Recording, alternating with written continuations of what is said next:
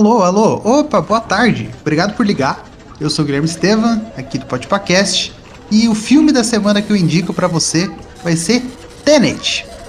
Tenet, que é um filme dirigido pelo Christopher Nolan, produção do dele também com a Emma Thomas, e no elenco que conta com John David Washington, Robert Pattinson, Elizabeth Debicki, Dimple Kabadia, Michael Caine e Kenneth Branagh. A música foi feita pelo Ludwig Göransson e tem uma edição feita pela Jennifer Lane.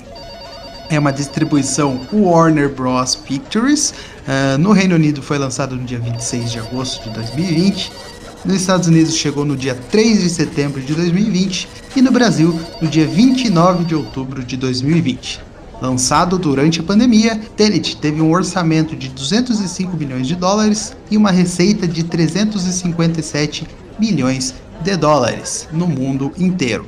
Porém, não se pagou. A gente pode ver aí que foram quase o dobro aí de bilheteria, porém não se pagou, gerando uma dívida aí de 50 milhões para a Warner Bros. Acompanhamos, né, um agente secreto, um cara militar que está viajando pelo mundo, né, por meio das espionagens internacionais em uma missão que se desdobra em além, algo além do tempo real. Não em viagem do tempo, a gente não viaja no tempo, mas a gente reverte o tempo. Para explicar esse filme é muito confuso, eu acho que você vai ter que realmente parar um tempo e assistir, porque na minha humilde opinião, nem Christopher Nolan sabe explicar esse filme para o público. Então acompanhamos, né, o personagem do John David Washington durante o filme, ele é o personagem principal, e o coadjuvante dele, o amigo dele, o comparsa dele nas atividades, é o Robert Pattinson.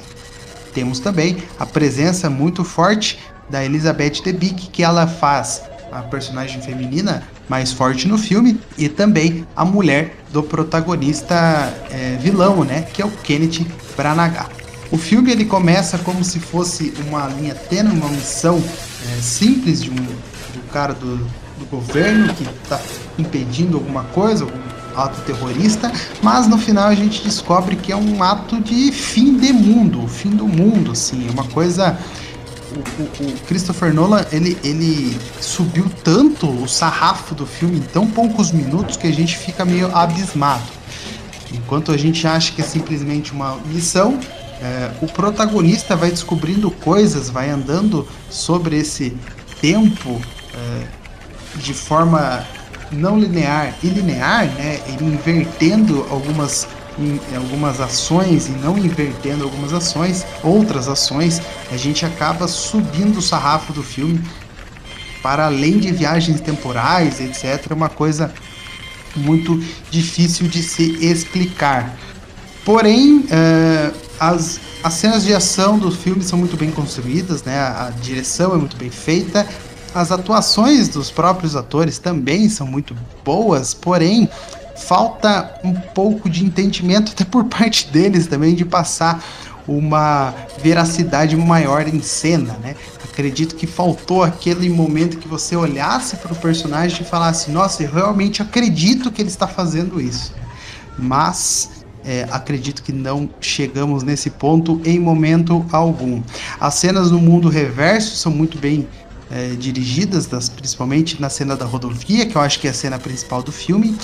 Porém, acho que eu vou tirar uma frase que foi dita no grupo do Podcasters Unidos, que se o filme fosse pequenos clipes de ação, seria muito melhor se foi um filme de 150 minutos, lançado aí de uma forma meio rápida né, pela Warner, em um momento não muito bom do mundo, acredito que faltou muita coisa, né? O final também é muito meh, final é ok, nada acontece e você fica, tá bom, entendi, fica por isso mesmo. E, as, e a maioria do filme, quando você sai, é, as pessoas acreditam que saem sem meio sem entender o que elas viram.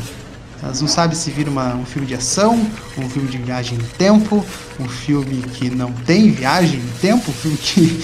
Sabe, as pessoas acho que ficaram meio sem saber o que sentir com esse filme.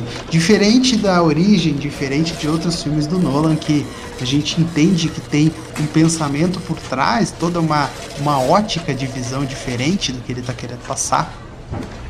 Mas esse filme aqui, acredito que nem ele consiga explicar. Bom, para você que nunca não teve a oportunidade de Tenet no cinema, Tenet está disponível na HBO Max. Assim, na HBO Max aí que eu tenho certeza que você vai assisti-lo. Bom, obrigado por ligar, né? Espero que você tenha gostado do, da dica, dessa minha dica dessa semana. Volte semana que vem, ligue para mim de novo essa semana que vem.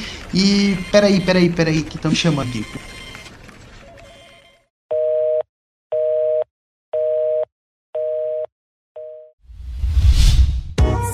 A iniciativa Podcasters Unidos foi criada com a ideia de divulgar podcasts menos conhecidos, aqueles que, apesar de undergrounds, têm muita qualidade tanto em entretenimento quanto em opinião. Por aqui você tem a chance de conhecer novas vozes que movimentam essa rede. Então entre lá no nosso Instagram, o arroba Podcasters Unidos, é só escolher e dar o play.